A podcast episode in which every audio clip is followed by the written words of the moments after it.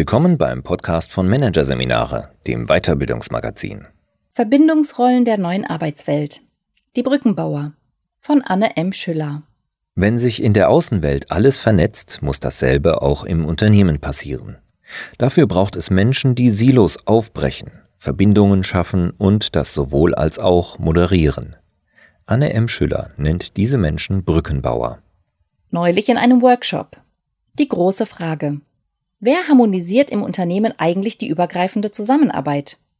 Eine Teilnehmerin sagt, es braucht einen Botschafter zwischen Projekten und Einheiten, der dafür sorgt, dass die Menschen miteinander sprechen, damit Wissen transferiert wird und innere Befürwortung entsteht. Ein Projektmanager beklagt große Unterschiede bei der Nutzung von Tools an verschiedenen Standorten und die fehlende Koordinierung der vielen Projekte in seiner Firma. Eine dritte Person berichtet von Systembrüchen in ihrer Organisation, weil alles in Form von Silos aufgebaut sei. Niemand kümmert sich um die Harmonisierung, was immense Ineffizienzen hervorbringt, sagt sie. Damit sprechen die Teilnehmenden ein Thema an, das derzeit viele Marktplayer bewegt.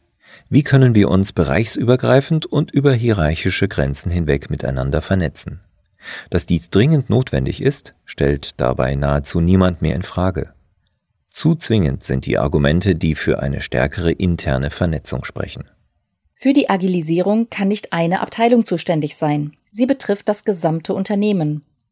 Bürokratie kann nicht abteilungs- oder bereichsweise abgebaut werden, zumindest nicht umfassend.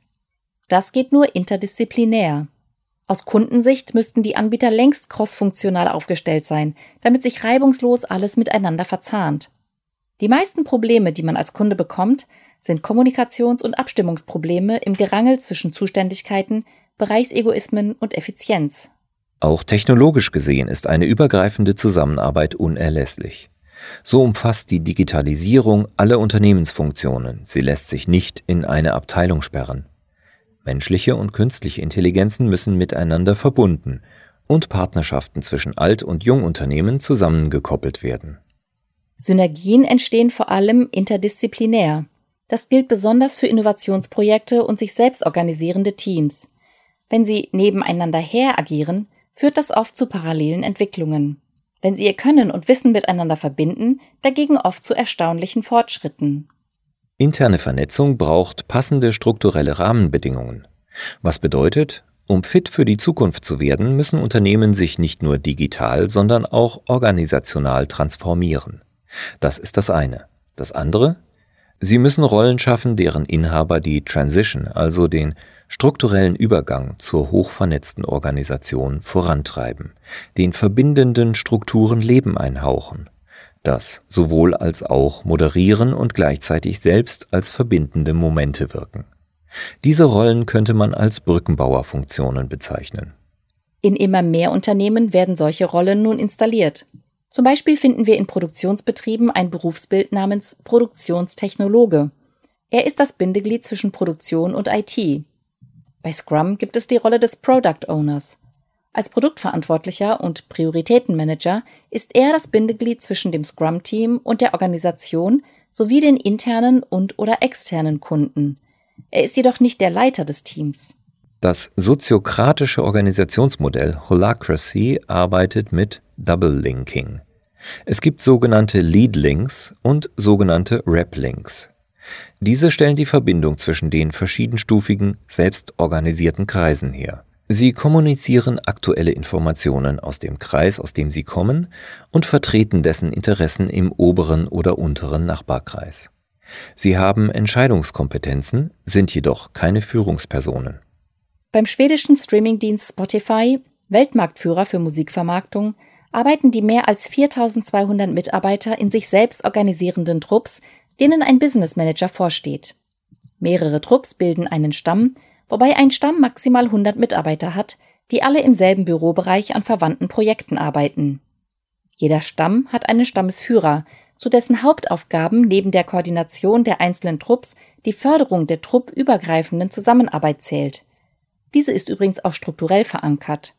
In sogenannten Crosslinks verbinden sich gleiche Berufsgruppen wie Webentwickler, die in verschiedenen Trupps arbeiten, in Verbänden und über Stammesgrenzen hinweg bilden sie Gilden.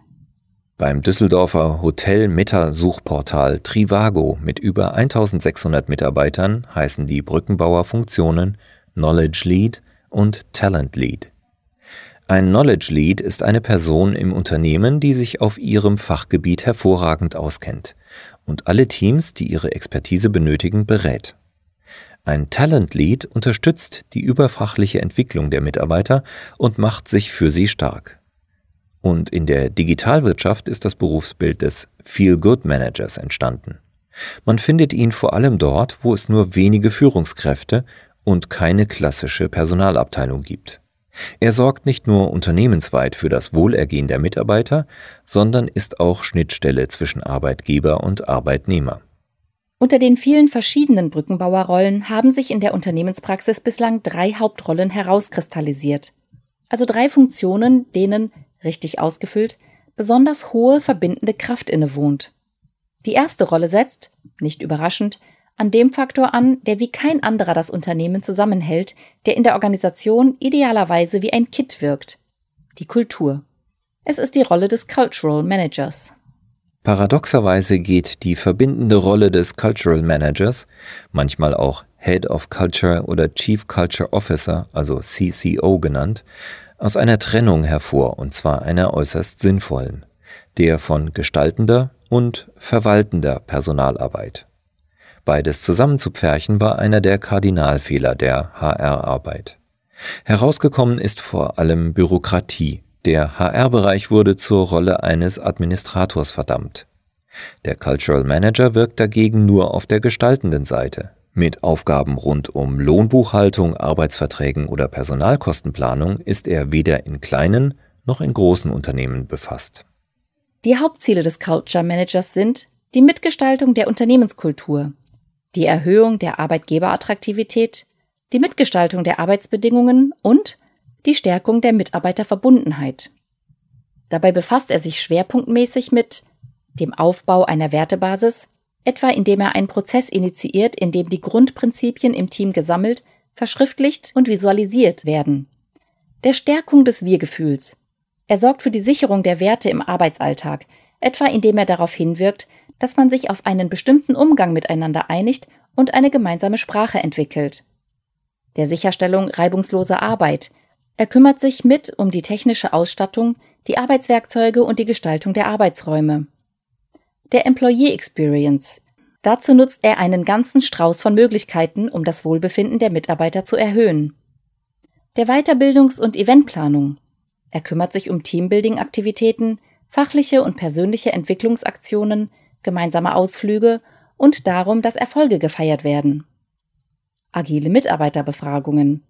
Er erstellt Stimmungsbilder und Bedürfnisumfragen, gegebenenfalls fungiert er auch als Kummerkasten und Mediator und der Kulturmitgestaltung. Er beobachtet das Team- und Führungsverhalten, spricht Inkonsistenzen an und leitet Maßnahmen ab. Der Culture Manager agiert ausschließlich crossfunktional. Er kümmert sich also nur um die Optimierung der bereichsübergreifenden Arbeitsbedingungen der Organisation, sodass sich die einzelnen Teams auf ihre inhaltliche Arbeit konzentrieren und Spitzenergebnisse erreichen können. Je nach Arbeitsumfang bekleidet er eine Vollzeit- oder eine Teilzeitstelle.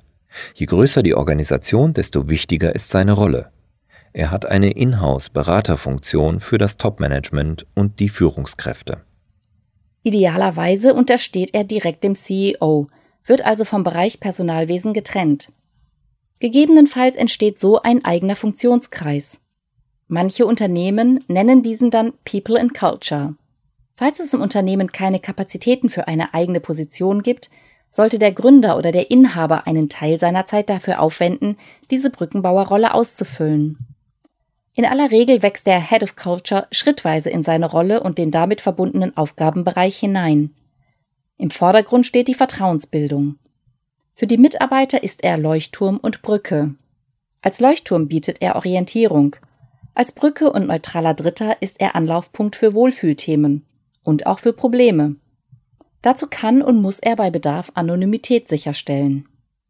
Die zweite Brückenbauerrolle ist die neueste unter den drei Hauptrollen, die des Agility Managers. Er ist ein Evangelist für Agilität. Im Business-Sprech größerer Organisationen würde man ihn Chief Agility Officer nennen. Seine Rolle ist es, abteilungs- und hierarchieübergreifend in der gesamten Organisation flexible, adaptive, entscheidungsschnelle Handlungsfähigkeit herzustellen und zu erhalten.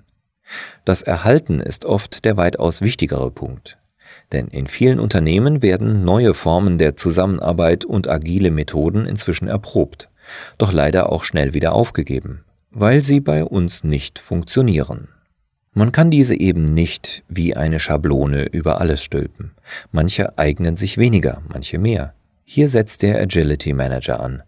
Er stellt sicher, dass passende agile Methoden ausprobiert werden und hält sie am Laufen. Er schmiert sozusagen die operative Maschinerie. Seine drei Metafunktionen. Ideengeber. Der Agility Manager ist Prozessoptimierer mit der Berechtigung, sowohl Management als auch Mitarbeiterpraktiken auf Agilität hin zu untersuchen. Auch vor dem Top-Management macht er dabei nicht Halt. Dieses genießt keine Immunität. Er hilft, Silos abzubauen und zeigt auf, welche Art von Verhalten agil ist und welche nicht. Das ist nicht agil, werden die Führungskräfte und Managerinnen von ihm öfter zu hören bekommen. Er analysiert Arbeitsweisen und schlägt Maßnahmenpläne inklusive Ressourcen, Zeitlinien und Verantwortlichkeiten vor, um eine agilere Zusammenarbeit zu fördern. Er kombiniert und verwebt Ideenfäden zu neuen Lösungsmöglichkeiten. Vernetzer. Damit das Zusammenspiel besser gelingt, packt der Agility Manager abteilungsübergreifende Prozesse an. Über eine wohlmeinende Kommunikation stellt er dabei Verständnis füreinander her, zeigt Ineffizienzen auf, spricht Empfehlungen aus und verhilft zum Konsens. So ist er auch ein Community-Gestalter. Facilitator. Als Moderator von Möglichkeiten bereitet der Agility Manager Mittel und Wege vor, um gefundene Ineffizienzen abzubauen. Abstimmungsmeetings, Checklisten und so fort. Auch Schulungen in puncto agile Methoden, kollaborative Arbeitswerkzeuge und emotionale Intelligenz gehören dazu. Er organisiert interdisziplinäre Workshops, in denen neue Vorgehensweisen gemeinsam erarbeitet werden und begleitet deren testweise Einführung ihre situative Optimierung und gegebenenfalls auch ihre Verwerfung, falls sie sich als unpassend erweisen. Ein Agility Manager ist nicht leicht zu finden. Weil interne Erfahrung in seinem Fall essentiell ist, sollte er auch intern rekrutiert werden. Bei der Besetzung der Rolle sollte man dem Better Done than Perfect Prinzip folgen. Statt also auf den perfekten Kandidaten zu warten, was möglicherweise monatelang dauert, gilt es, zügig loszulegen. In kleineren Organisationen kann einem Mitarbeitenden, der sich das zutraut, eine entsprechende Zusatzrolle übertragen werden. Das klappt allerdings nur dann, wenn man die Person in dieser Rolle konsequent von ihrer Führungskraft löst.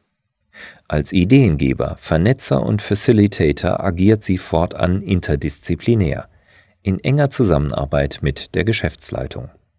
In größeren Organisationen untersteht der Agility Manager entweder dem Chief Digital Officer, CDO, oder als Chief Agility Manager direkt dem CEO. Er enthält ein eigenes Budget und die Befugnis, alle Bereiche des Unternehmens in Sachen Agilisierung zu coachen sowie Feedback in alle Richtungen offen auszusprechen.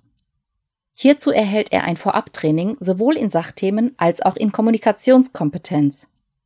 Zudem ist es essentiell, die Rolle im Unternehmenskontext vorher abzustecken und sich dabei klar vor Augen zu führen, welche Themen unter Maschinerieschmieren fallen und damit zum Aufgabenbereich zählen und welche nicht. Wichtig ist zudem die Abgrenzung des Chief Agility Officers zu ähnlichen Positionen im Unternehmen, wie etwa denen von Projektmanagern. Die dritte Hauptrolle fällt etwas aus der Reihe denn ihr Inhaber baut interne Brücken mit externem Fokus, genauer gesagt mit Blick auf den Kunden. Als Vertreter der Kundeninteressen verknüpft er die involvierten Fachbereiche und Einzelprojekte entlang der Customer Journey miteinander, und zwar so, dass für den Kunden alles reibungslos klappt. Er ist der Koordinator der Kundenerlebnisse, die er an den einzelnen Touchpoints in ein perfektes Zusammenspiel bringt. Mancherorts spricht man vom Customer Experience Manager, andererorts vom Customer Journey Manager oder vom Customer Centricity Manager. Ich nenne dieses Bindeglied, diesen Brückenbauer, diesen Kundenadvokaten im Unternehmen den Customer Touchpoint Manager. Kernaufgabe des Customer Touchpoint Manager ist es, an den externen Touchpoints des Unternehmens, also den Berührungspunkten zwischen Produkten, Services, Lösungen, Marken, Mitarbeitern, Plattformen und Kunden, eine hundertprozentige Kundenzentrierung zu erreichen. Wie alle anderen Brückenbauer arbeitet auch der Touchpoint Manager crossfunktional, sowohl auf operativer wie auf strategischer Ebene. Sein oberstes Ziel ist die Transformation des gesamten Unternehmens hin zu einer hochgradig vernetzten, tatsächlich kundenfokussierten Organisation.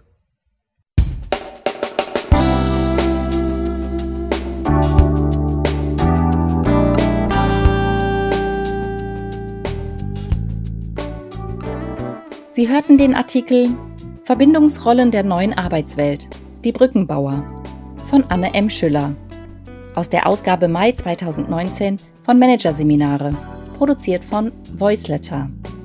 Weitere Podcasts aus der aktuellen Ausgabe behandeln die Themen Dilemmata im Arbeitsleben, die doppeldove Entscheidung und kontraproduktive Führung, verhängnisvolle Vorwürfe.